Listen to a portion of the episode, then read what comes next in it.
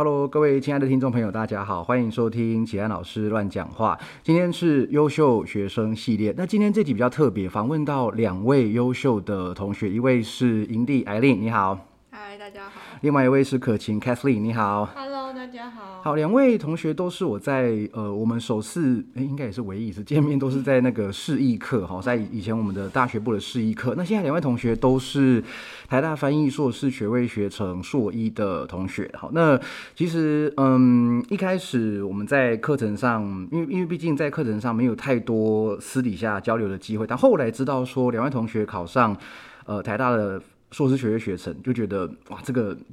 很厉害，然后然后一定要来了解一下。这这中间你们呃经历过了一些什么，然后然后做了哪些准备，然后现在生活过得怎么样？因为这是我自己也蛮好奇的部分哈，所以可不可以就呃请艾琳来谈一下，就是呃怎么什么时候开始有考学位学成的打算，然后后来大概又是怎么准备的呢？你说硕士的部分？对。对对对，我那个时候本来大三、大四大四，因为我大四才开始修学校的翻译学程，然后那时候也差不多准备要研究所。然后那时候其实本来是想要去交换，可是因为 COVID 的关系，所以我交换就得一直往后延，而且不确定出不出得去。然后那个时候本来想说，不然就考考看台湾的，就是翻译所，因为以后感觉也蛮想念的，所以就考试。然后可能想说之后看情况再申请，要不要申请国外的？但就是后来考上了之后，疫情好像也没有变得比较好一点，所以我就顺其自然就这样子进来了。所以就莫莫名其妙考，然后就上了，就就还是有准备啦。哦，那那你怎你是你是怎么怎么怎么准备的？嗯，我就是念那个，就主要是写考古题，然后可能念一些那个它的范围里面给的那些 paper，就相关的文献，就把它读过一遍。你是说那个基本议题对不对？对对对对对。哦，在这边，哎，对了，可请你帮我们解释一下考试的考科有哪些，可以吗？考试的考科好像历年来都会有改变，然后到今年都有在改变。就是呃，以前的考古题会写到，它会把它分得很开，就是中译英、英译中，然后中文作文、英文作文，这些都是一定会考到。只是说最近他们是把它并在一起，中译英就会跟英文作文，然后英译中就会跟中文作文。就等于是一张考卷写英文，一张考卷写中文，对对对，他应该是想要设计成这样，让你进入那个 mindset，就是你在写的时候，就是现在就是中文，然后现在就是英文。嗯然后还有一科是口译基本议题，然后他会问你对于呃口译的一些理解跟想法，然后可以表达自己的意见。然后我觉得，我记得好像内容还蛮广泛的，因为我有写过考古题是在问说你对于双语国家政策的想法等等的。就不是只有现在口译而已。对，不是。OK OK，所以听听听起来跟我我那时候考一百零一年的时候考的那个安安安排还蛮像的，只是说那个时候好像是师师现在的安排跟那时候师大的呃安安安排就已经一样了。不过其实就就是说写的东西都一样嘛哈。那你们啊当时都是自己准备吗？有没有跟都是自己准备？就是因为那时候其实上学期也蛮忙的，就是学校课业还是蛮忙，然后就是就是有点临时决定要考试。那在考试前，就是有一些时间准备的时候，就是大概看像艾琳说的有他们有开的书单，然后还有写一些考古题。我们、我们两个好像都是自己对准备而已。嗯，OK OK，因为我我自己那个时候，我我一直觉得读书会是很重要，就是找很多人一起准备。那当然也是有这样子，呃，单枪匹马作战的考上，当然也是有。不过你们现在回想，呃，考上，就是说，如果说有学弟妹要考的话，你会怎么样给他们建议呢？我觉得就是呃，在培之前在上中英翻译学程的时候，其实就是一个很大的准备，就是你在上翻译学程的课程，然后还有在这过程中间遇遇到一些跟口译相关的议题，都会是考试的时候的养分。嗯，所以我觉得修相关的课程非常有帮助。它不只是对你的能力会有一点点训练的练习，因为其实中英翻译学程它的课程性质并不是像研究所那样，就是真的很认真要训练你。它它有一点像是体验，就是我我记得好像老师有说，就是他说他有点像是让大家体验，比如说这同步口译是什么样子，呃逐步口译是什么样子，然后让你了解这个议题，这是最基本的。那我觉得对这个议题有所了解。是一件很重要的事，因为你这样才会有自己的想法，对于呃不同的口译的方法的心得。那还有另外就是，嗯、接触一点口译会让自己呃就是知道说口译是什么样子。那在考试的时候也会比较有心得可以写得出来，这样。所以我觉得修课对我来说是就是很大的准备。嗯，艾琳有什么要补充的吗？我同意，因为当初大四上学期考，然后我因为大四刚开始修，所以我其实一个学期修了三四堂就是口译笔译的课，嗯，所以基本上所有的练习都是从课堂上面得到的，所以就算我就是可能练考古题，但其实我整个学期的每个礼拜其实都在做那些作业，所以它是一个。我觉得打好基础蛮棒的方式，而且就是每一堂课都有老师给你 feedback。嗯，嗯那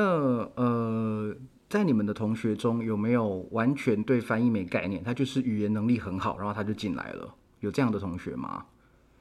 因为我会问这个问题，是因为呃，我自己在考的时候啊，我忘了是我还是我的同学，曾经在就是面试那关，应该是面试师大的时候啦，就是被老师问说。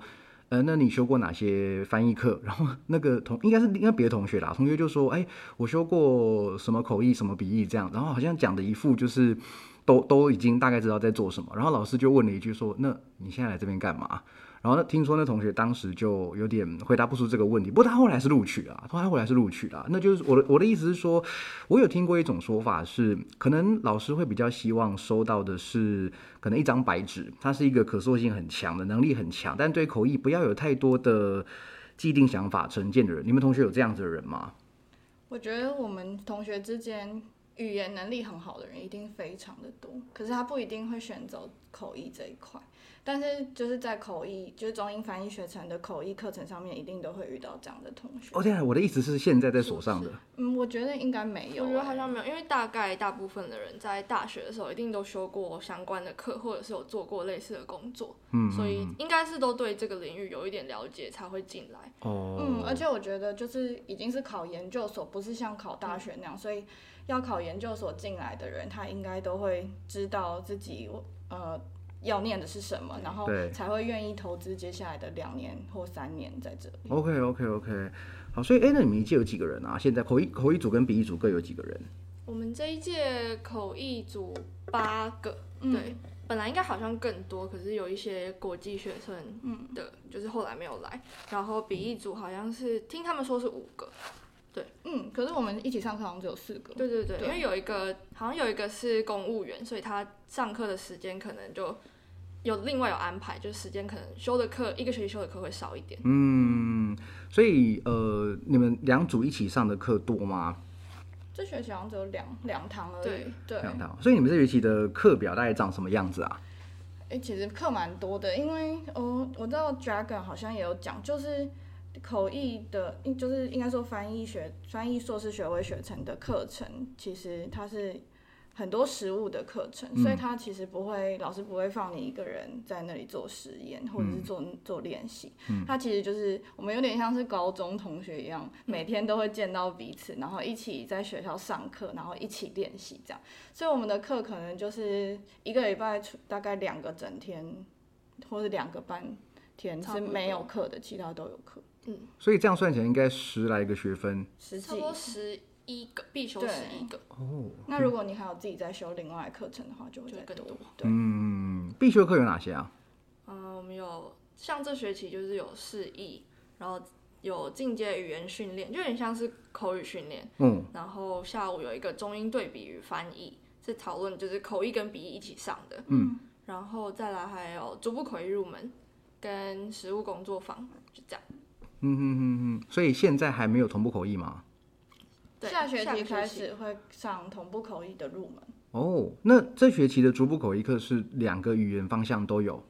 嗯，对因为它是入门，所以老师会就是随做一机的说，哦，那你现在我们讲中文进英文，那等一下我们换英文进中文这样。对，它哦是基础的训练这样子。哦，所以所以常常会在还没有准备情况下，就是要做不同语言的切换，这样。就是要同时准备两个语言。对我觉得报告也要准备两个语言。哦，老师说的很好，就是说你就是要准备好两种语言，你都可以讲。对啊，因为在实际的那个会议上，常常就是一天的会议下来，一一第一个是讲中文，第二个讲英文，然后第三个可能是就是他是一个自以为中文、自以自以为英文很好的官员，然后就两个语言会穿插，所以所以确实这个还蛮常见的。那你们有没有呃比较觉得中翻英比较难，还是英翻中比较难？我们先就就先谈逐步口译好了，因为同同步虽然你们有经验，但就是这学期好像还没有太那个太密集练习过嘛。那你们觉得逐步来讲是翻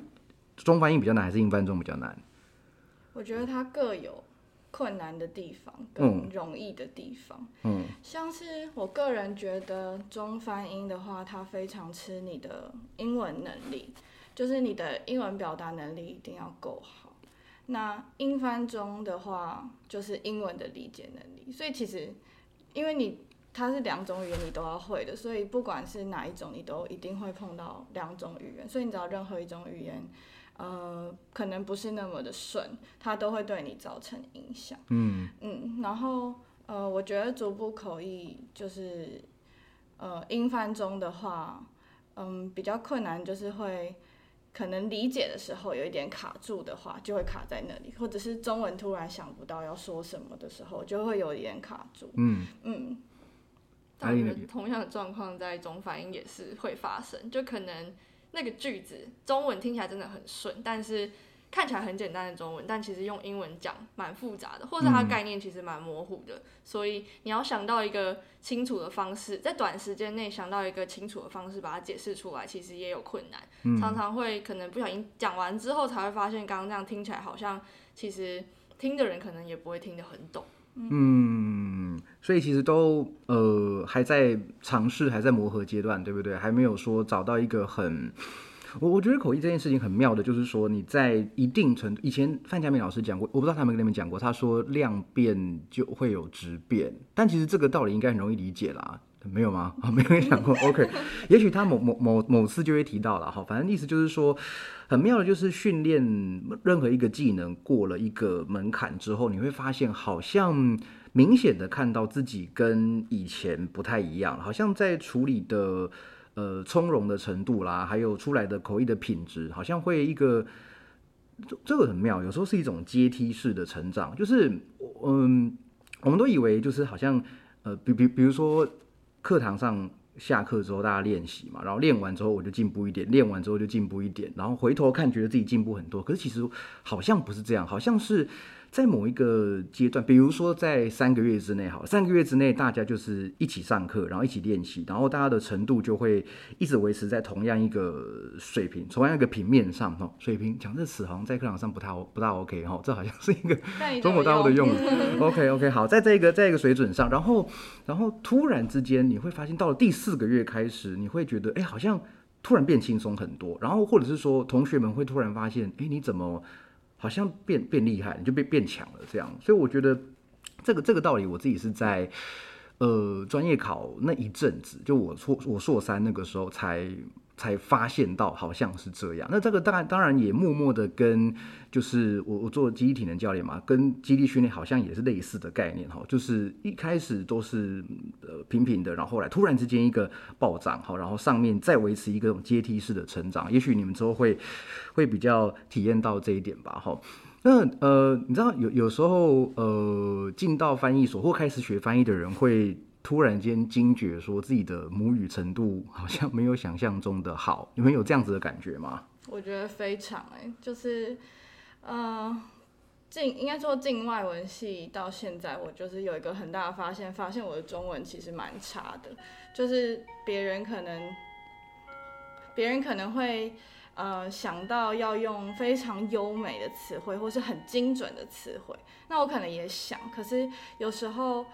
就是会卡住，讲不出来，然后就会发现，其实我的中文表达能力没有我自己以为的好，或者是说没有呃，在做翻译这这一块的时候，可能会有一点不足，是需要再增进的。嗯，所以你是进外文系的时候就有这种感觉了。就有这种感觉，然后尤其是就是开始上翻译相关的课程之后，就会更有感觉。嗯嗯，因为像我自己当初高中的时候，其实想要念的是中文系，因为我高中很喜欢国文，只是后来跟就家里面的人讨论一下之后，最后选外文系。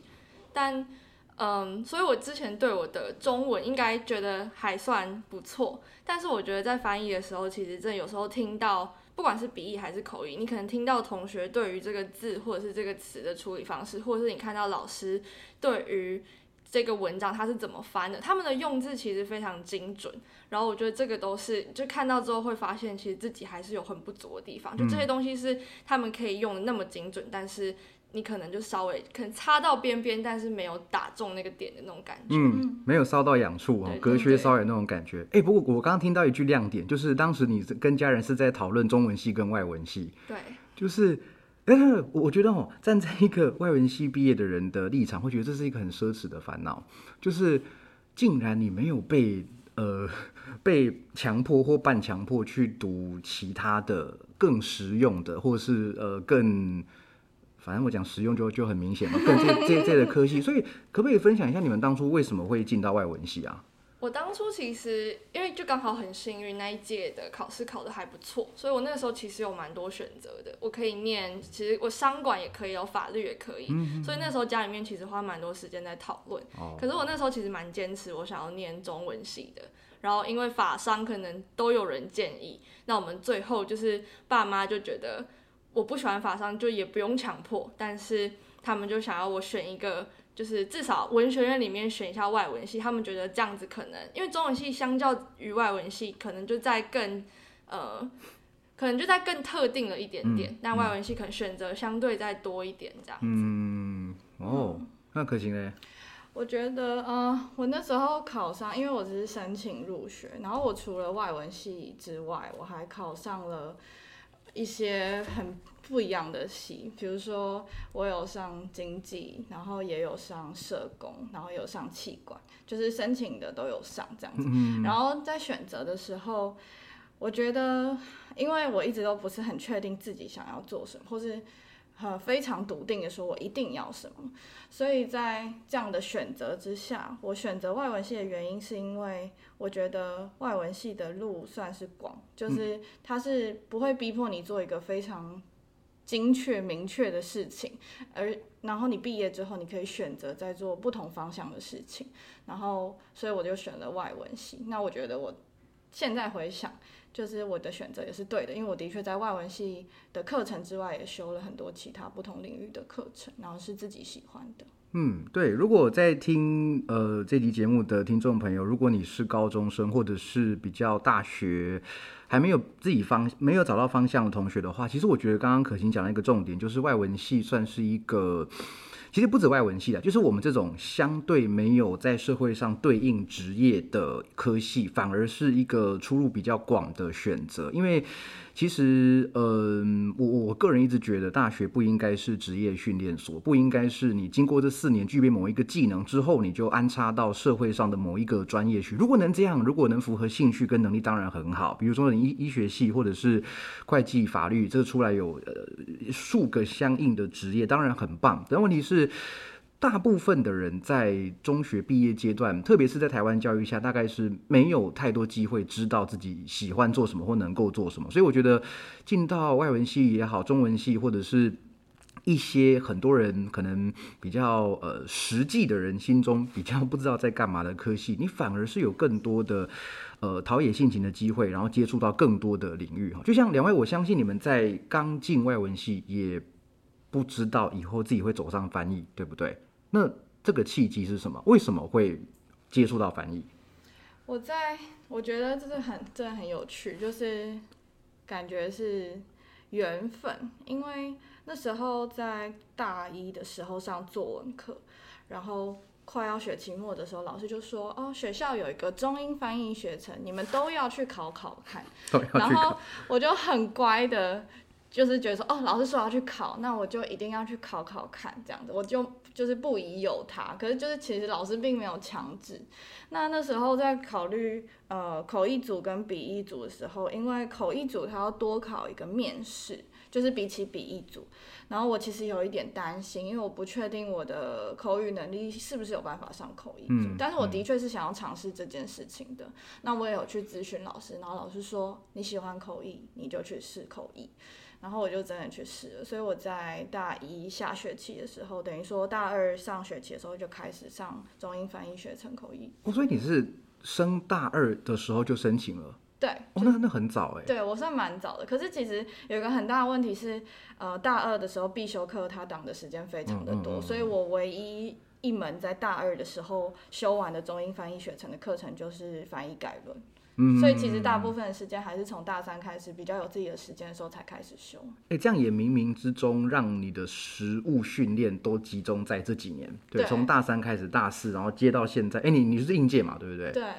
哇，应届真的很厉害，应届上，然后那个那个实务都都坐在一起。那个作文老师是哪一位啊？呃，Brian 老师，嗯嗯嗯嗯，对，就是一个非常厉害的老师。对，嗯，OK，那这样他也算是帮你打开了这扇门哈是。OK OK，那艾丽呢？你当时怎么会接触到翻译的课？我自己是因为因为大三的时候，我们的必修是作文三跟或翻译与习作，然后我那个时候选的是翻译与习作，然后我刚好就是上到的那堂课，我非常喜欢。然后其实之前就有在注意，就是翻译学程这个东西，只是因为我的托福是到大二暑假才考的，所以我等于是到大三才有那个英文检定的门槛，哦所以我就是大三的时候去申请。嗯对，因为刚好上了那堂课之后，让我对这东西很有兴趣，就想要继续呃更深入一点。哦，所以也都是一个契机哈，都没有说一开始先做好研究。你知道，像我之前访，哎，其实这时候也已经上架了。那个蒋维山 Angel，你们认识吗？嗯嗯他就是好像在一开始就有点计划好要往往往这边走哦，好像一切都是预谋啊，不是预谋，一切都是 一切都是计划好。然后他现在走的路也蛮按照他的他的想法。不过其实路路上很多都是契机啦，没有想过的，没有想过的这些呃机缘然后那呃，所以两你们现在都走上可以说是往呃专业的口译这这条这条路走嘛。那其实我相信在学习过程中，笔译应该也扮演很重要的角色哦。那呃，可不可以谈谈笔译的训练或者是练习对于对你你你对你你的想法是什么？嗯，我就是因为中英翻译学程一定要上的实作课程就是翻译实作，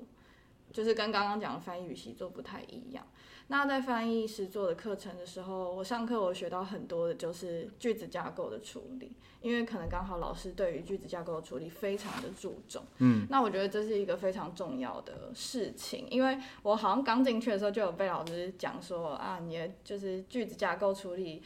呃，需要再加强，或者是说，呃，英文阅读的能力需要再加强。那后来我上完那一年课程，老师跟我说，他觉得我有进步，然后是进步蛮多的这样。所以我觉得那在那堂课程对我来说很重要，就是把透过笔译的训练，然后把英文阅读的能力加强了，然后另一方面也是。就是在处理复杂的句子架构的时候，该怎么处理也有很大的进步。嗯嗯嗯嗯笔译跟口译真的会相辅相成诶，我自己觉得笔译就是你讲的句子的结构，然后整个就是对于复杂句型的那个呃判读会在更更顺吧，第一时间就能够解读出来。然后口译对笔译，我我自己觉得最大的收获是阅读速度变快，就是更能够把。很长的讯息切短、切短、切短，因为因为其实口译跟笔译很不一样的，就是笔译不管是在呃，你在你在翻译或者说你在读笔译的作品的时候，你都能够花很多时间慢慢去看嘛，看到你懂为止。可是口译不管是从译者角度还从听众角度来看，好像都是你要在很短时间之内把讯息处理出来，然后那个讯息又不能太复杂，否则的话听众一听就就就就就听不懂嘛。相信大家都有那种台上老师讲话讲得很精彩，但台下嗯大家都没有在听，或觉得太难听不懂的这个经验嘛。所以口译某种程度上是不能出现这样，所以两两个方向在处理讯息的感觉会很不一样。哈，那艾琳，你对笔译的那个看法有什么呢？我觉得笔译也是，因为跟口译真的非常不一样。口译要在短时间内讲出来的东西，可能就会比较精简一点，但是笔译就是逼迫你要好好的去琢斟酌每一个句子你要怎么处理。然后，因为我们两个上的实作课虽然不是同一年上的，可是我们上的是同一个老师开的课。然后我也觉得，就是我觉得在句子结构这件事情上面，那一年的课其实呃帮助蛮大的，因为。我高中的时候，其实补习班的那个英文老师就非常重视文法结构这个部分，所以我那个时候刚上实作课的时候，问题其实没有到非常大。可是，在翻译的时候，其实看到一些文章里面还是有一些句子是我可能这一次看是这个意思，但我下一次回来看会发现，哎，我上次想的是错的。所以那个拆解句构的观念，其实都一直在。就是重新打掉重练，然后一直慢慢的增加，到后面就是可以看懂，可以处理的速度会越来越快，然后犯错的几率也会越来越少。嗯，所以慢慢的发现自己的口笔译的品质都都有在提升嘛，两个训练应该是往都说都某种程度上是殊途同归了哈。那呃，到目前为止，我们先讲大学部好了，因为因为其实我怕听到这边已经会有有些人会跟丢，就是到底我们讲的那个课程是研究所的还是还是那个大大学部，全部都一样。不没关系，不没关系，我们自己搞清楚就好。这个本来就是讲给，也不能说讲给我们自己人听，但就是呃，总是听的人会会做一些功课或者是什么。好，我们先讲大学部的翻译学程好了哈。这这是你们要回想一下，虽然你们没脱离很久嘛，大学部翻译学程印象最深刻的课，两个可以各讲一个吗？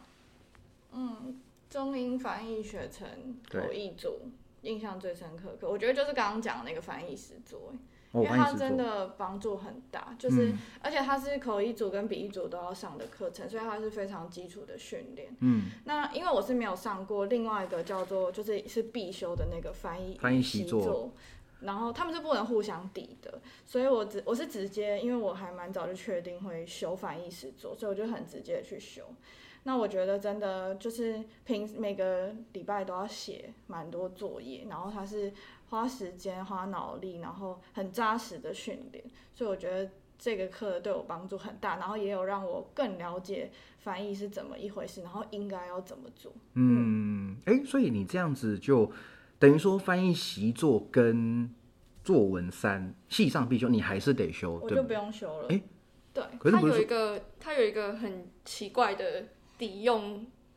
规则就是某某个方向可以，某个方向不行，对不对？你翻译习作可以抵翻译语习作，可是翻译语习作不能可以可以可以。它它的规定是，如果你修翻译翻译语习作，就是大三的那个必修之前，你还没有考过翻译学程的话，那你。考翻译学程之前修的那个翻译习作就可以直接抵掉翻译实作，你就可以不用修。但是如果你是先考上翻译学程了，那你就只能修翻译实作，不可以用翻译语习作来抵翻译实作。我不确定它规定有没有改，因为我那一年的规定他是跟我说，就是翻译实作不能改，不能就呃翻译与习作不能抵翻译实，因为你已经考上了。所以不能抵。OK，我懂了，我懂了。我那时候进去的时候，因为老师就在问说啊，那大家有没有修过什么课啊？然后我就说哦，我之前有修，就是翻译及习作。然后老师就看着我说。啊，那可以抵啊，那你现在来这里干嘛？但我就还是乖乖，就是上完一个学期，我就说不然我也不知道要干嘛，就是就当练习，我就还是把一个学期的课修完了。哦，OK OK，我我明白了，我明白。可能大家觉得我们在绕口令啊，可是其实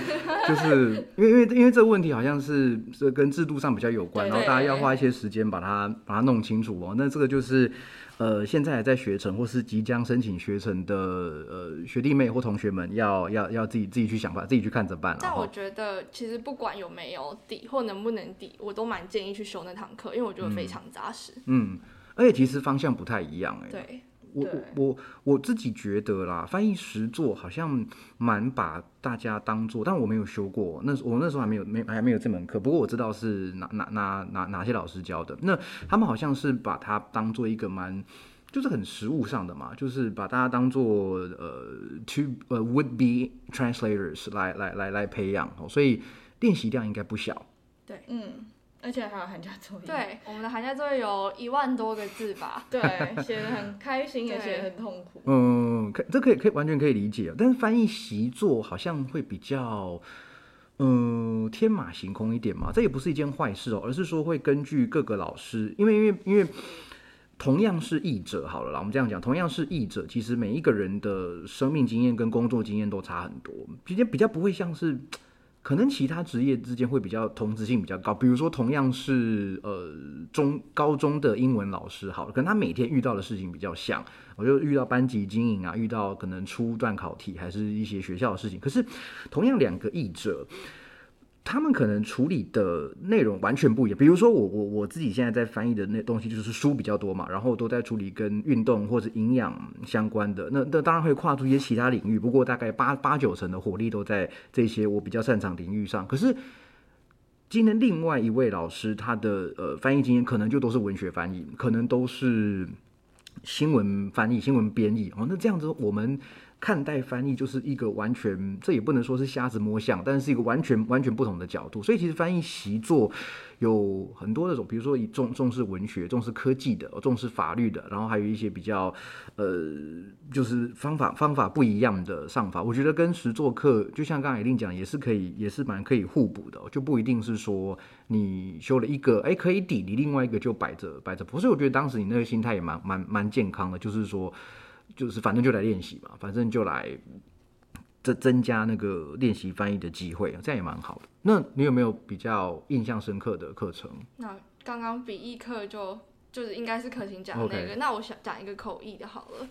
我觉得应该真的是同步口译，嗯，但因为我比较不一样，我的同步口译是这个学期才刚上完。因为我大四的时候开始修学程，代表我一定要修完大四一整年的主口之后，才有办法修统口。嗯嗯。然后，因为我之前就有听说，就是如果刚好上研究所的话，就可以回去把大学的学程再修完。可以这样。嗯，可以。对，所以我就是后来就是这个学期就多修了一堂大学部的统口，把学程的学分修完。嗯然后我觉得真的会第一次认真的体会到，就是坐在 booth 里面同步口译的那个脑袋的运转。其实跟平常真的很不一样，而且你一定要维持在一个够好的状态，你精神要够清楚。就是其实你当天状态的不同，然后嗯，演讲主题的不同，其实都可能会影响到你到当时讲出来的表现。嗯，哇，同步回忆，那你现在是那？有一个那个研究所学姐的姿姿态回去教育那些学弟妹，可是其实也没有，因为在那之前我也没有哦，也也没有那个经验嘛，哈，对而且应该大家都蛮厉害的，对不对？敢，我觉得敢去修同步口译的人都不会太弱，嗯，应该应该是这样没错嘛，哈。哎，我我一直有个感觉，就不管是我在在当学生，还有在现在当老师的时候都一样，我会有点害怕，也不是害怕，就是会有点。会有点遇到一种人会很紧张，就是那种两个两个中英中英文都是母语的人，我会有点紧张。就是他的两个两个语言能力都很强。那呃，以同学的以以我还是以我还是学生的时候，我的立场会是说，哇，他好厉害，我想跟他一样。然后，但是我的语言能力我知道没有他好，所以我觉得压力很大。那当当老师之后，我会发现这样子的学生，他可能是呃，因为因为毕竟他还没有。呃，正式接过接受过太久的翻译训练，所以他们的翻译会变得比较看起来好像都没有没有问题，听起来都是对，都很顺。可是你实际去分析，就会发现好像有一些漏洞嘛，或者说有一些策略上比较太贴字，或者是说讲的太太绕、太啰嗦这些状况。你们有没有遇到这种情况？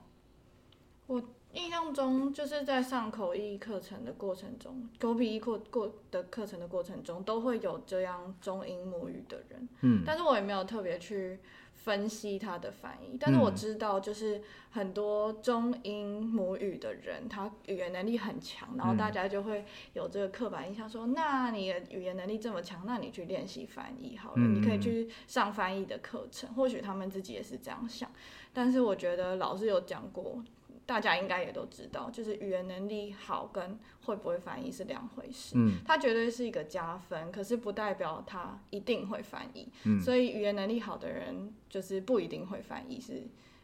就是是需要经过训练的。对，语言能力跟翻译技巧一定有相关，但是还是翻译技巧还是有很多东西是可以探讨的。对，哦。那呃，好，刚刚讲的是那个大大大学部嘛，哈。那研究所虽然说你们才经过一个学期而已啦，哈。那这个学期，不然我们就这样，最硬的、最麻烦的一门课是什么？其实在，在在这节目上，不要不要涉及人身攻击，什么都没有关系。那就是哪哪一个呃哪一个课，你觉得？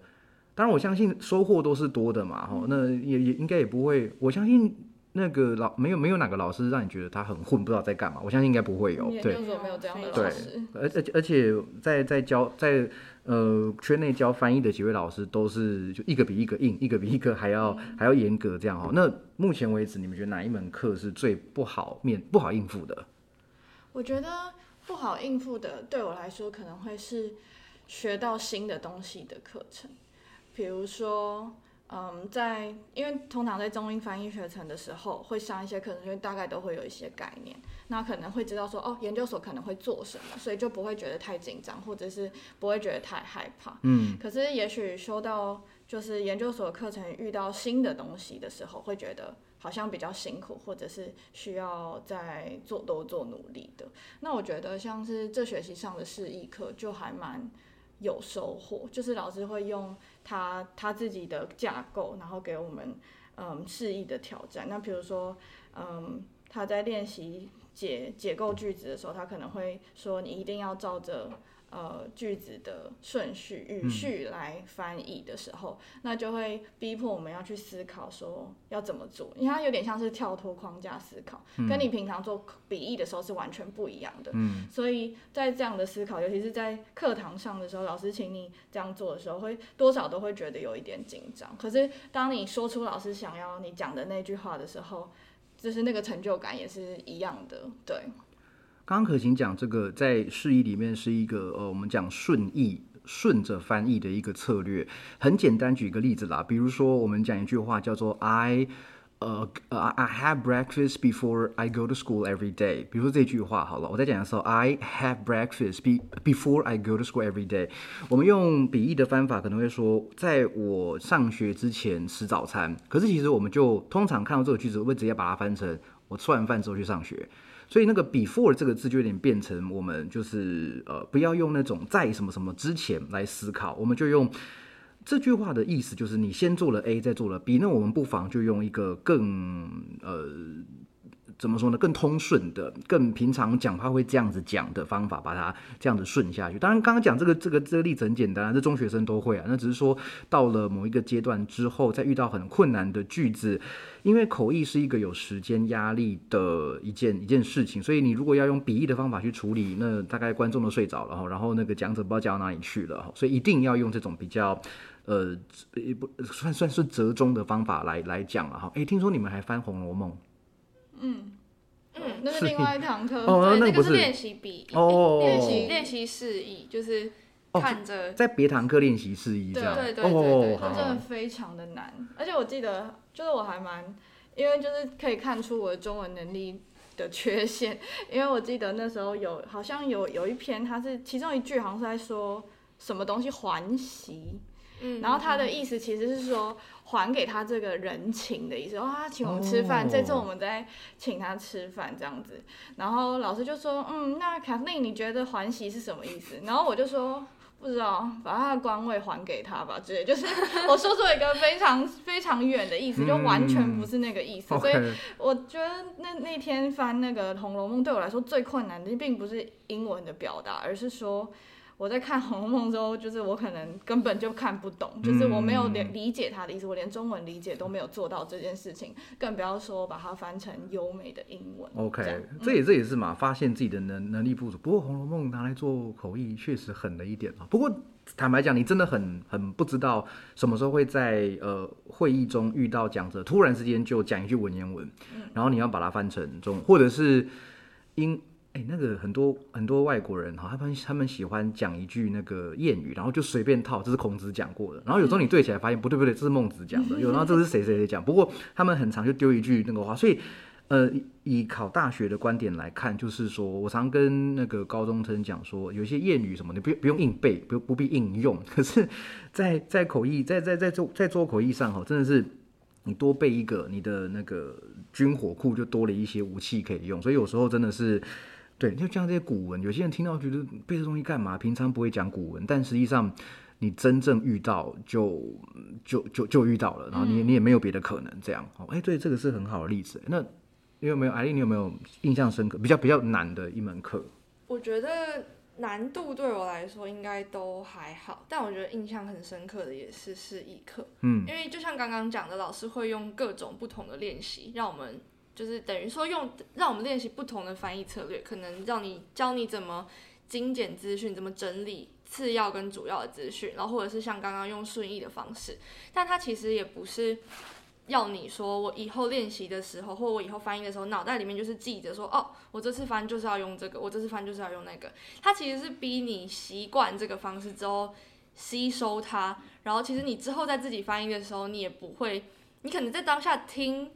听完你自己讲的东西的时候，你才会发现，其实你已经把这些东西用在自己的翻译里面了。所以我觉得，其实，在示意课上面。呃，上课教的那些东西，其实都是对对我们来说，都是在吸收一个观念，或者是增加一个储备知识，让你对你处理的策略更灵活，然后也更有概念。说我这边为什么要这样子处理？嗯嗯，刻意练习，把一些东西，其实这也不也不能随便乱用刻意练习，不太不太算是，对但我觉得是一个内化的过程。嗯嗯嗯。那个师大翻译研究所的陈志伟老师讲过一句话，他在我们硕不是硕一硕二忘记了，反正他曾经在上课跟我们讲过，各位同学，你们就是一口烂牙，而我就是一位牙医。那我希望你们就是因为每每个人的牙齿长得都不太一样，所以我现在希望用我的模板、我的模具来把你们雕塑成我要的样子，比较呃怎么说呢？比较健健康的样子。那有些人是咬合不正啊，有些人是。呃，龅牙，有些人是呃什么什么什么，是反正就是把它修修成一个习惯啊。应该说，对于对于口译的养成来说，习惯还是蛮重要的。因为因为你如果没有养成某一些习惯，刻意去养成某些习惯的话，就等于说用语言能力去硬拼了。那这样子也不用念研究所，这样也也不用也不用上课了。反反正这样子就就会比较比较不一样哈。所以说，这这这这是非常好的观察。那你们呃，这学期我们现在的录音时间是一月中嘛，学期刚结束不久嘛。那呃，有你们有寒假作业吗？好像有口头上的，对对，就是老师叮咛说，说寒假的时候做什么准备这样子，但是不会出一个作业叫我们写。没有硬性规定，没有没有。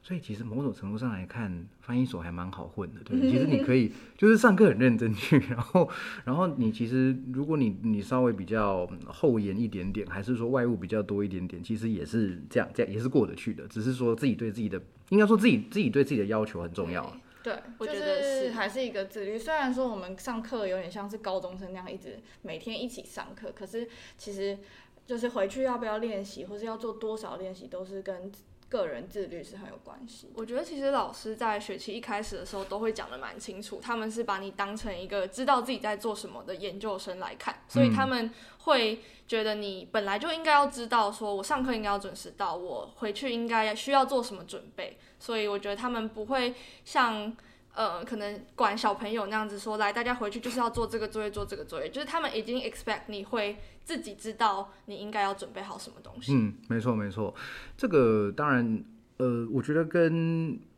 我有时候带那个基地训练的学生很像，就是。你不可能，因为我们知道一个礼拜可能运动两次、三次是是蛮蛮蛮对对健康来说蛮必要的。那你不可能说每次要运动你都来找教练上。当然有人是这样没有错，有人是这样，他就是钱跟时间特别多，然后他也懒得动脑，他就是。哎，我一周来三次哈，然后你就带我做我该做的东西，这样。可是更多的是他可能时间金钱有限，所以他一周来跟你上一次的课，那一次课是一小时，可是你不可能一个礼拜就只运动这一小时而已。所以我们当然也会很希望这些学员他能够在呃日常时间去花时间做自主训练，或至少能够活动活动筋骨，不要整天都坐在原地这样子哈。那我想口译训练应该也也是一样，所以你们应该你们你们在课余时间会。找时间练习吗？我们还没有约，就是大家一起的练习，但是各自练习应该都是有。哦，所以都都没有闲着就对了，平常都还是 都还是有有在有在努力。对，就是有事没事还是会练一下。哦哦哦，听起来听着就有点惭愧了，因为我在我个人啊，我在硕二前是我几乎没有没有任何一次练习，所以我在那个硕一升硕二的资格考试，其实栽了一个很大的跟斗。哈，不过这个是。我觉得你们都很都都很厉害。那呃，哎，我记得礼拜五下午好像也是有，好像是是你们你们上一届是不是会留下来，会会在那个三零五教室口语教室练？因为我每次礼拜五早上下课之后，就是就是那个教室好像都继续会有人进来进来练习这样。对，所以那老老师有没有说练习的时间或者是方法，有没有特特别一些指点？像我们这个礼拜二最后一堂课的时候，老师其实就有跟我们说，建议我们寒假的时候可以怎么练习。那比如说，你可能看一个影片，你先自己练一次之后，听自己的音档，然后看看到底哪一些地方需要加强。那你练第二次的时候，就是针对你刚刚听到的错误做改正，就是这是他建议的一个练习方法。那练习时间，老师其实没有特别讲，但是有时候学长姐回来分享的时候，可能就会稍微提到一下他们同学之间约练习的时间跟频率这样子。嗯嗯嗯嗯。我记得以前听过一个说法是三学分的课一周就要练九小时，我听过这个说法啦，但怎么怎么想都觉得有点有点困难哈。但 就是给你们参考一下哈，这是呃我我我还是学生的时候听听到听到的一个说法。好，那哎不过我觉得你刚。阿英刚刚讲到一个我觉得蛮重要点，就是同一个影片同个音档，因为我们我们讲的是练口译啦，哈，练口译，那我们就是听音，我们不可能实际上找一个人一直在讲话给我们听，给我们翻嘛，所以我们一定是找，比如说 YouTube 或者是一些呃呃线上教学那个开放式课程的影片来来翻，同一个影片可以练很多次，这个好像是很多人不知道的。就是说，很多人都以为说练口译就是哦，我就练了这一次完了，这这个影片就练完了，就就没了。可是不是，因为你不可能把任何一个影片、任何一个段落翻到完美。除非你真的把它全部背起来嘛，否则你不可能翻到完美。所以其实我觉得，对于练口译或说练听力的人都一样哦，就是说，你说不听力永远不会没有东西练，就同一个音档，就算它只有五分钟好了，你还是可以反复练，练到就是几乎是反射动作把它背起来为止。那个时候你才有资格说你把这个东西练完了，然后你要再去练下一个更更多。当然你可以练习很多元东西是很好啦，但只是说。呃，千万不要担心，不要觉得说没有东西可以练。我想这个这个应该还蛮重要的。那你们现在也会这样吗？就是同一个东西练很多次？我觉得就是同一个东西，它可以，你可以用不同的面向去看，你每次看的面向是不一样的。也许你这次看的是说，呃，我翻出来的英文或者我翻出来中文时态对不对，文法对不对，然后是不是通顺的句子。然后下一次你可能可以处理是说我的数字有没有处理错误？那错误的话是为什么错误？是因为我的英文不够好呢，还是是我中文反应不过来？嗯，所以你每次去再回头检视自己的表现的时候，你甚至可以把它录音起来，然后写成逐字稿，就是你讲出来的东西写成逐字稿。那去检查自己有没有过多的那种语语用词啊，就是呃啊词啊，或者是。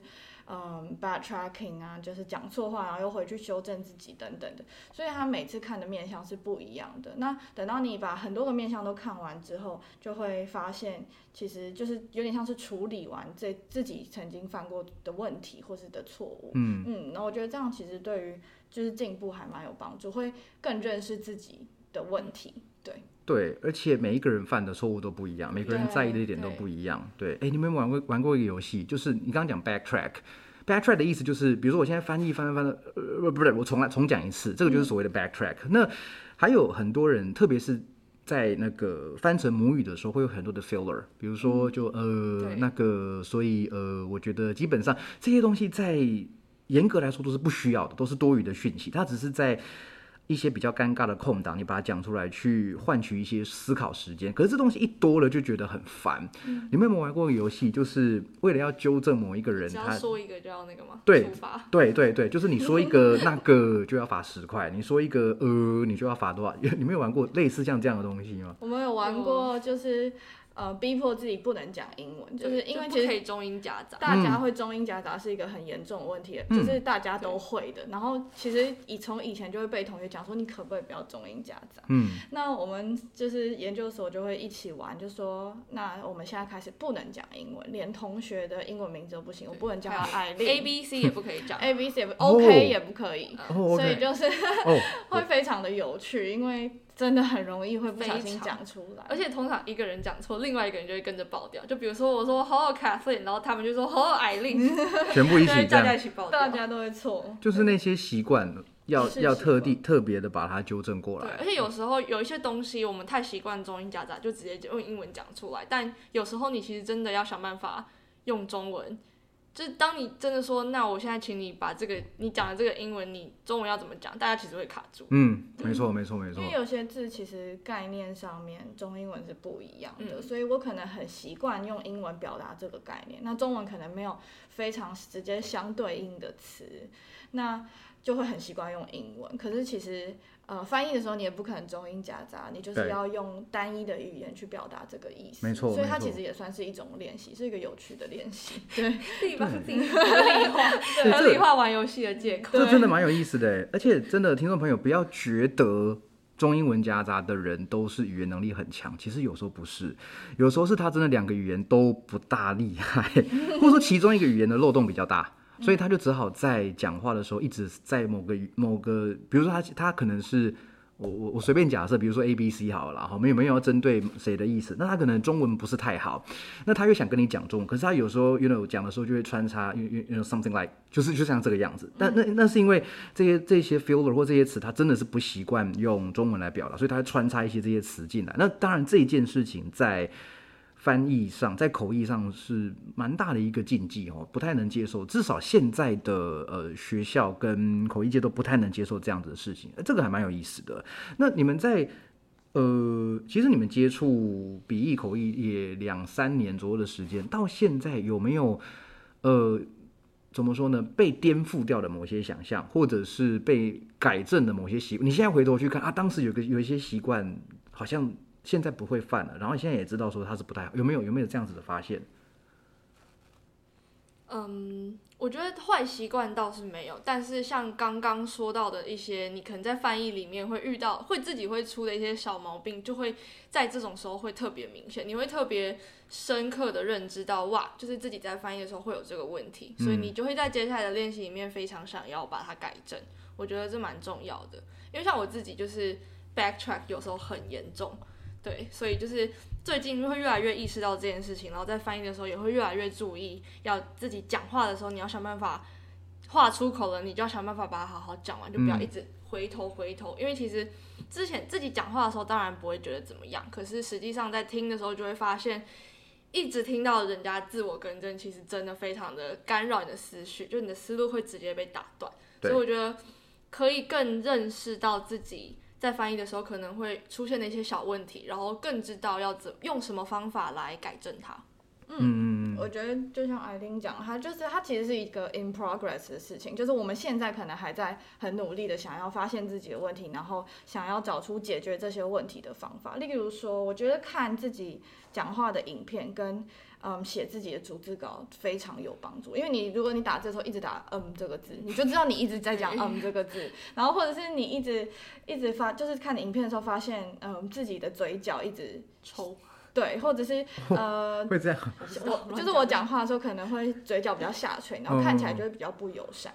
所以就是这也是可以发现，然后就会发现说，哦，好像看起来真的有一点不友善，是不是应该再多放一点心力在自己的 presentation 上面，在自己嗯脸部的表情管理上面，然后让自己看起来是个友善的人，让听众听起来也觉得比较舒服。嗯，哎、这个不仅，我觉得这这也很重要。这个就是，特别是在逐步口译的时候，因为逐步口译你是是在听众、观众面前，大家都看得到你，然后你就算是第第二个讲者，因为有些人真的是完全听不懂原文，他必须看着你。那就像你讲，可能你是不是翻译时候，有时候脸会很臭？你的意思是这样吗？就对，就是因为嗯，因为我花我所有的脑力在努力产出正确的译文上，所以这件事情可能对我来说，在我想法里面是最重要的。所以我在我做的第一件事情就是想办法把要讲的话讲对、讲清楚。那我可能还要注意我的咬字。那我可能在因为注意这些事情的时候，就会忘记微笑，就是会忘记说，嗯，可能别人正在看着我，他可能感受得到我的情绪。那我可能情绪有一点太严肃了，对。对，真的，而且这个其实，在同步也也表也也表现得出来，就是那个一个人讲话的时候，因为人人对语语言讯息这些都是很敏感的嘛，你你听光听声音，你不用看他，你就知道他现在是很紧张、很生气，还是很有很有很有自信，这个一听就就就听出来了。对，那还我我我刚才听到另外一个重点，就是逐字稿。逐字稿这东西，你们现在就是说把练习的内容，呃，腾成逐字稿是自己的要求还是老师的要求？我们会有几份作业是把录音档带回家之后打出逐字稿，然后开始分析里面自己的一些问题。嗯，然后我觉得久而久之，我们可能之后可能任何考试或是任何作业说，哦，那请你回去。大概归纳一下自己的问题的时候，大家其实都还是会，也许不是打出整篇逐字稿，但是在分析的时候，的确都是会把你里面讲的东西拉出来，然后好好的分析。嗯，因为毕竟用光是用想的，可能没有办法想的那么深入，但你把它打出来之后，你就有时间去调整你里面的内容。嗯嗯嗯，我觉得写逐字稿是一个很神奇的事情，它乍看之下好像很花时间，好像也没有花很多脑力，好像。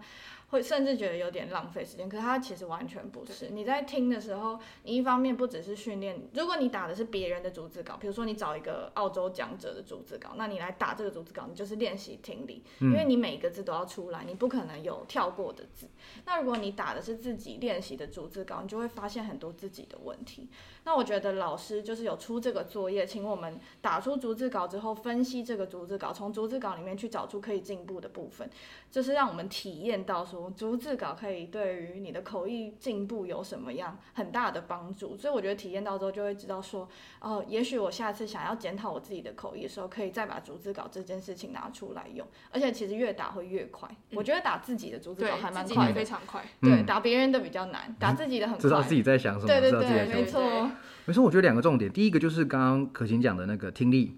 我始终觉得练习听力最好的办法还是 dictation，还是听写。那当然，你懒得用写的，你就用打字了嘛。那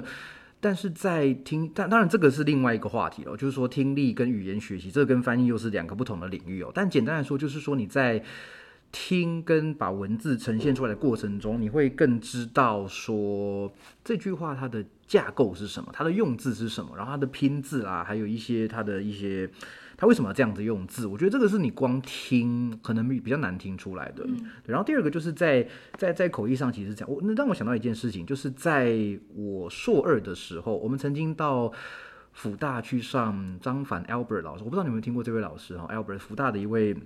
也是口译界非常非常资深的一位老师哈。那当时因为因为某些原因，我们我们明明是在师大上课，但我们就是每个我还记得很清楚，每个星期二早上的九点，我们必须从师大。呃，就是说到到辅大去去跟那边那边一起上课，上同步的中翻英，同步中翻英。那还有那时候有捷运哦，那捷捷运那时候是就是辅大辅大辅大站是在我们好像前一两年才才哎有没有两年没有，好像一年才弄好，所以还好还好有捷运这样。然后 Albert 老师他。嗯，算是比较佛系的一位老师了，就是他上课他会要我们练习，然后一给给我们一些指导。那当然要不要听，或者是说你要不要问他问题，那是你自己的事。不过他让我印象很深刻的一点就是他会建议我们做逐字稿，我们自己翻译的逐字稿，然后寄信给他，传给他。那当一开始还以为说传给他是当作业来交，所以我就不疑有他，我就把我第我第第一次练习交给他，结果他。不到不到半天吧，中午传，他好像我我睡前我就收到了那个序，他是整篇帮我改，有点像改作文一样，整篇帮我改过来，就是哪边的嗯可以删掉，这当然当然讲，然后哪边的文法错啦，哪边的用字可以再改，这个都是他都他都改过来，所以我那时候就觉得，我那时候还不知道为什么要这样做，只觉得说这老师也太认真了吧，那如果每个人都这样的话，他要改到什么时候？那后来就呃。也也也持续都有寄寄给他，不过当然到了大概学期中后段，可能老师比较忙了，就就比较比较没有。不过我觉得这是一个很棒很棒的做法，甚至是同学们之间互相看，应该也可以看出一些嗯嗯蛮蛮不错的东西来哈。好，那最后想再讨论一个一个问题，就是当当然我们学外文啊，学翻译总是对未来的工作、未来就业还是会有一些。不确定的地方嘛，哈，那你们有没有对于毕业之后有没有什么呃想法？有没有一些愿景之类的？我觉得目前的话还没有还没有完全决定，因为毕竟，比如说念口译，假设念完出来之后就是要走口译这个工作的话，其实还是有很多选择。你可以当 freelancer，你可以当 in house。那我觉得这些老师在从大学部或者是研究所老师在上课的时候，其实都会把不管是 in house 或者是 freelance 的。利弊都分析给大家听，或者是哦，这个东西的好处是什么，但可能缺点就是什么。那我觉得这些东西可能都还是之后毕业之后得要自己去衡量看看你喜欢的生活方式是什么，或哪一个方式是你可以接受的。所以就是目前还没有一个非常明确的方向，说我觉得我一定就是要做什么。嗯，我觉得这真的是一个大灾问的。应该说，可能很多人他从大学的时候就开始在想这个问题，就是哦，越来越接近毕业了，我该怎么办？我以后要做什么？然后可能考上研究所，就说那我念完研究所之后要做什么？它其实是一个没有完全确定。然后有时候我觉得不是人去选那条路，而是也许那条路会来选你。就是你可能在做某些事情的时候，比较觉得有成就感的事情，或者是说。呃，不知道为什么你对这个领域就是有很多机会来找你，那你也许自然而然就会做到这样的工作。那我觉得可以当自由译者的人都非常的厉害，因为他首先他需要非常多的自律，然后另外一点他也要是，我觉得他感觉这样的人他是个灵活的人，因为他必须要去呃 adapt to 不同的行程，那他可能就是要自己做安排，所以他要很灵活，然后。就是要非常的自律，才有办法做这样生活的安排。那老师也有说，就是研究所毕业，就是我们的所毕业的人，不一定，并不是所有人都会去当译者。对，有一部分的人会可能会做出版业啊、新闻业啊，或是公关业之类，都是非常有可能的。那我自己也是还没有想好，因为我觉得我一直以来都。一方面，我觉得它是一件好事，也是一件坏事，就是可能对太多事情都有兴趣了，所以就是，嗯，对这个领域也很喜欢，然后对这个领域也很喜欢，所以总是没有办法很轻易就放掉，说我不要了什么，然后我要什么，然后我只要什么这件事情。所以我觉得它其实是一个一直不断在思考的过程，而且还要自己一直问自己，说我做哪些事情得到了成就感，那做哪些事情其实是开心的。所以它就是还是一个在过程中还在进行的事情。然后我觉得。短时间内就是很难有一个明确的答案，但是我觉得，嗯，每个人都还在这条路上继续努力。嗯，对啊，不像就像你说的，呃，念语言、念翻译出来能做的事情真的很多，然后再来就是，至少目前听起来你们应该没有。对什么事情是很抗拒的、很排斥的，对不对？就是看看，哎，哎，OK 的就试试看，就做，然后喜欢的可能就继续继续再深深入研究下去。我觉得这都是都是非常非常健康的心态。因为我自己在回首，我相信很多听众朋友应该也是一样了。你现在回首三年前，回首五年前，应该会觉得当时自己还蛮傻的。如果说有一些 呃坚持，或是有一些成见，你大概会觉得自己还蛮傻的，因为真的过了。不用多久时间，你就会发现，哎，当时的担忧是多余的，或者当时胸有成成竹的事情，你事后回头看就觉得好像也没不是那么有把握，对。所以就像我我在三年之内也出了快要十本书了，我四年三年前还没有想过自己会跟书籍翻译或者是审定会有会这么有关系，所以这个真的，一切都很难说，而且。就是就像可晴刚刚讲的，是路来选我们，这个我觉得还蛮有道理的。所以我觉得常常跟呃身边朋友聊，不管是年年长的，还是我同才，还是说现，还是说呃年纪比较年轻的朋友聊，都会得到蛮多，就是有点在，这算温故而知新吗？就是就是在就是重新听一些自己都觉得自己知道知知道的事情，但是会再再再次的审视自己的。审视自己的人生哈，那你们现在 有打工吗？嗯，那这个跟语言有关系吗？就是跟。我觉得我从大学就一直有在做，就是家教，然后我教的都是高二、高三要准备考试的。嗯嗯然后我觉得这个跟语言就当然就比较有关系。然后另外也有在这学期也有当老师的教学助理。嗯。然后也是就是准备翻译相关的课程的内容这样子。嗯。然后另外我就是现在是在台北市做呃青年委员会里面的青年委员，所以就是平常可能会开一些会，然后可能会处理一些市政上的事情。这可能就跟口笔译比较没有相关，但我觉得，嗯，嗯，老师好像也有说过，就是口笔译想，就是口笔译业界的人应该也要接触很多不同领域的事情。那我觉得我可以有机会可以接触不同的领域，这对我来说这是真的是非常非常大的学习。嗯，真的真的没错。那艾丽，你有现在有在打工吗？我应该也是家教为主，然后我的助教是大一英文的助教，所以可能就跟翻译这件事比较没有关系。但我有时候会接一些就是笔译，就是可能影片翻译的那种案子。然后我觉得比较有趣的是，我暑假的时候就是透过朋友，透过朋友就是去帮忙一个台南地检署的那个通译。然后哦就很酷，他会寄传票到你家。我们家 看到传票都真的吓到，因为他就是真的写地检署，然后就是传票，嗯，对，然后他是一个加拿大人，他不会讲中文，但是他得要，他是原告，所以我得要去帮他跟检察官就是翻译这样。哦，对法庭口译对，可是啊，还不到真正在法庭上嘛，但但就是哇，已经有这样子的经验了。就是因为刚好朋友认识的人的朋友是书记官，然后他们在、嗯就是在找人，那他哦，然后就知道说你的语言能力很强，然后就来好对辗转找到，我觉得蛮有趣的。那那是一个听起来真的很有趣。对，听听众朋友听到了没有？我我目前访问过了所有的呃译者，所有的跟翻译相关的人，接案的共同的来源就是朋友的朋友的朋友，反正这个这个 这关系可以拉很多层真，的很少是什么呃爸爸找你来翻，或者是说很好的朋友来找他，通常不多，通常都是一个诶。就是机会就这样子来了，机会就这样子来了，就是机会就跟幸福一样，来的会很突然，然后你就这时候就是，哎、那你当时遇到这个，你应该会有点担心，有点害怕，还是你就没有，就就我那时候就？想说，好，反正就去看看，因为他打给我的时候也就说，哦，就是这个就是跟伪证有关，所以你主要是要跟他说，就是在出庭的时候要讲实话，不可以做伪证。可是实际上就是到那边发现根本就其实是跟伪证有关了，但是跟他跟我讲的就是不太一样，对，所以我觉得蛮酷的，因为那个就是我要负责翻译的那个加拿大人，他就是我觉得他也不是很诚实，就他。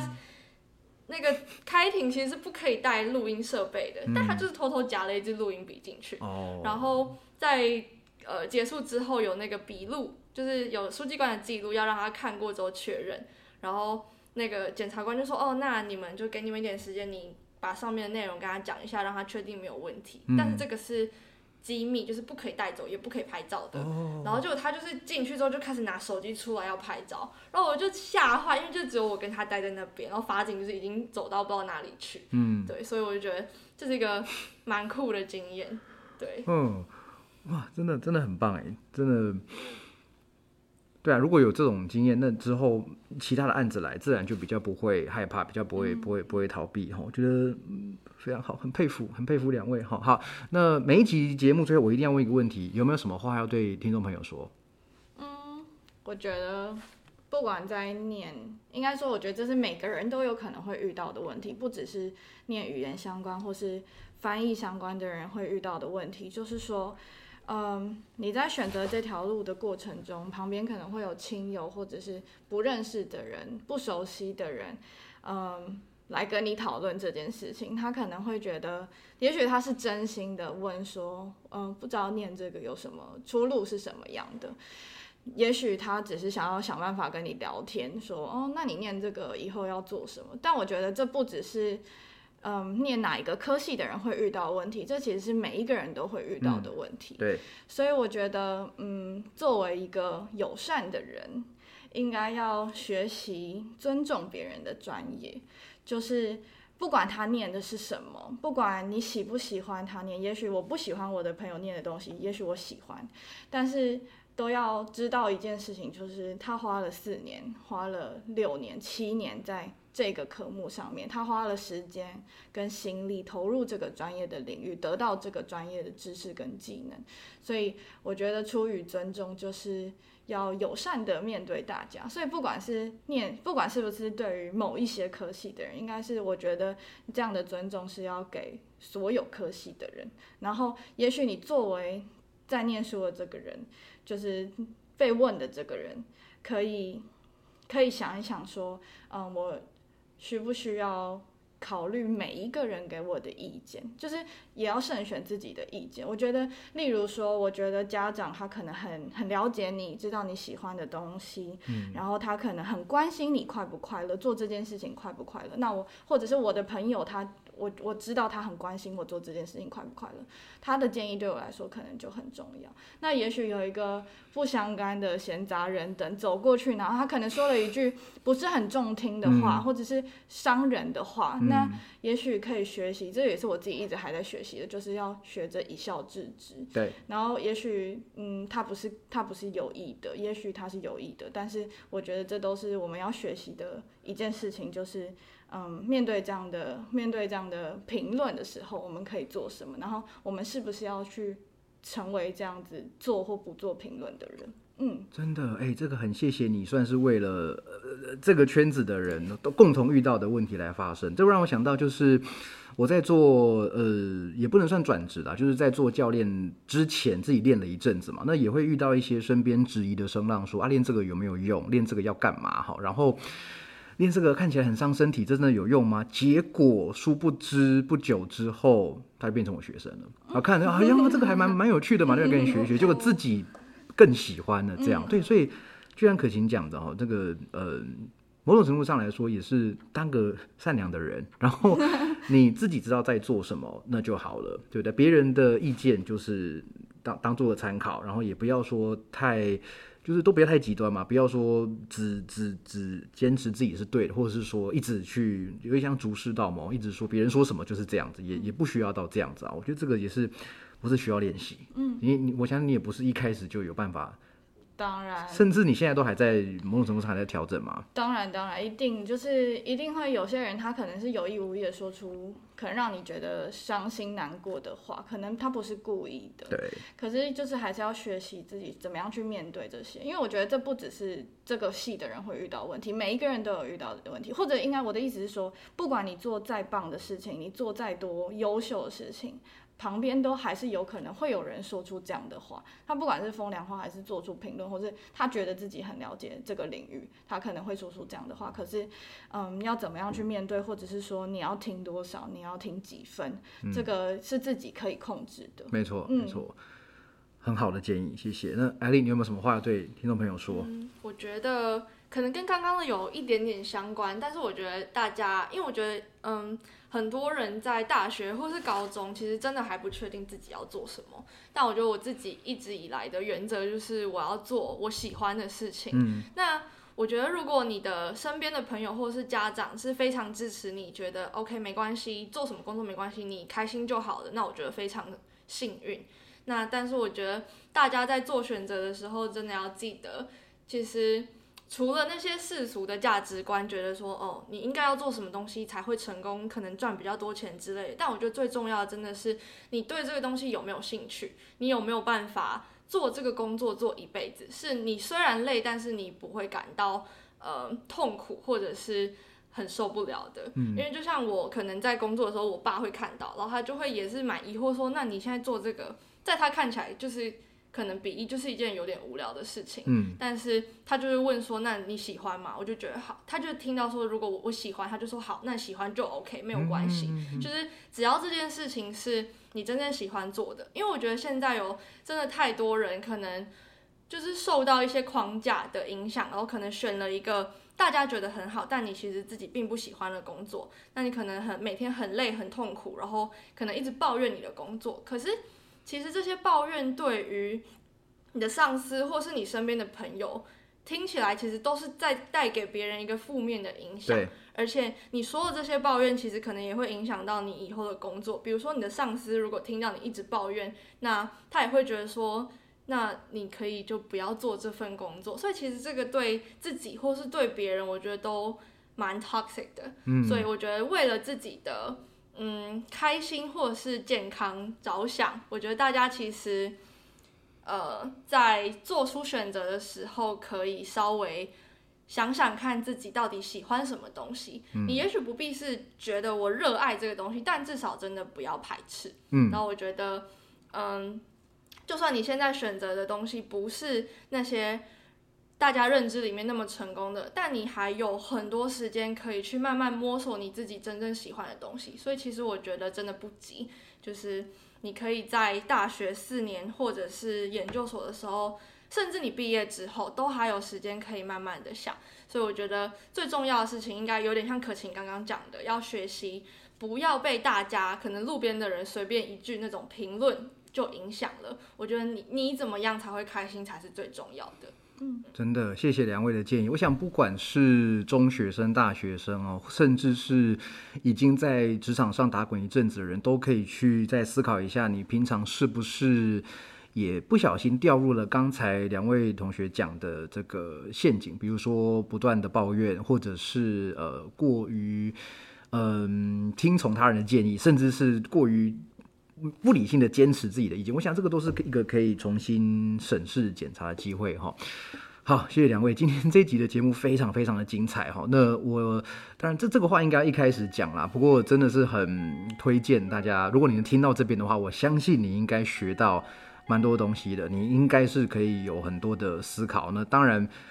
特别是对于对翻译有兴趣的人，你一定要把这一集听到最后。这应该一开始讲才对。我现在讲更多心心灵鸡汤，起来找我们两个。哦哦，真的吗？可以吗？心灵鸡汤。人生迷茫的时候看星星。嗯，对对对，哎对，如果说这个各位听众朋友有任何的问题哦，不管是问我或是问我的节目的来宾，都可以透过。Apple Podcast 的五星留言，然后告告诉我问题在哪边哈，那我会视情况，当然就是一些乱问的还是什么就就不行。可是我相信听众朋友都很理性啊，就是说如果有真的有什么想要讨论的，我会。想办法在呃帮帮帮大家解答，不管是开一集节目啊，或者是从来宾身上再得到一些解答。好，那今天非常谢谢两位。好，那如果各位喜欢节目的话呢，请一样记得按赞、订阅、分享，然后五颗星留言评论，好，告诉我你的想法。好，然后谢谢艾丽，谢谢可晴，谢谢谢谢，谢谢大家，拜拜。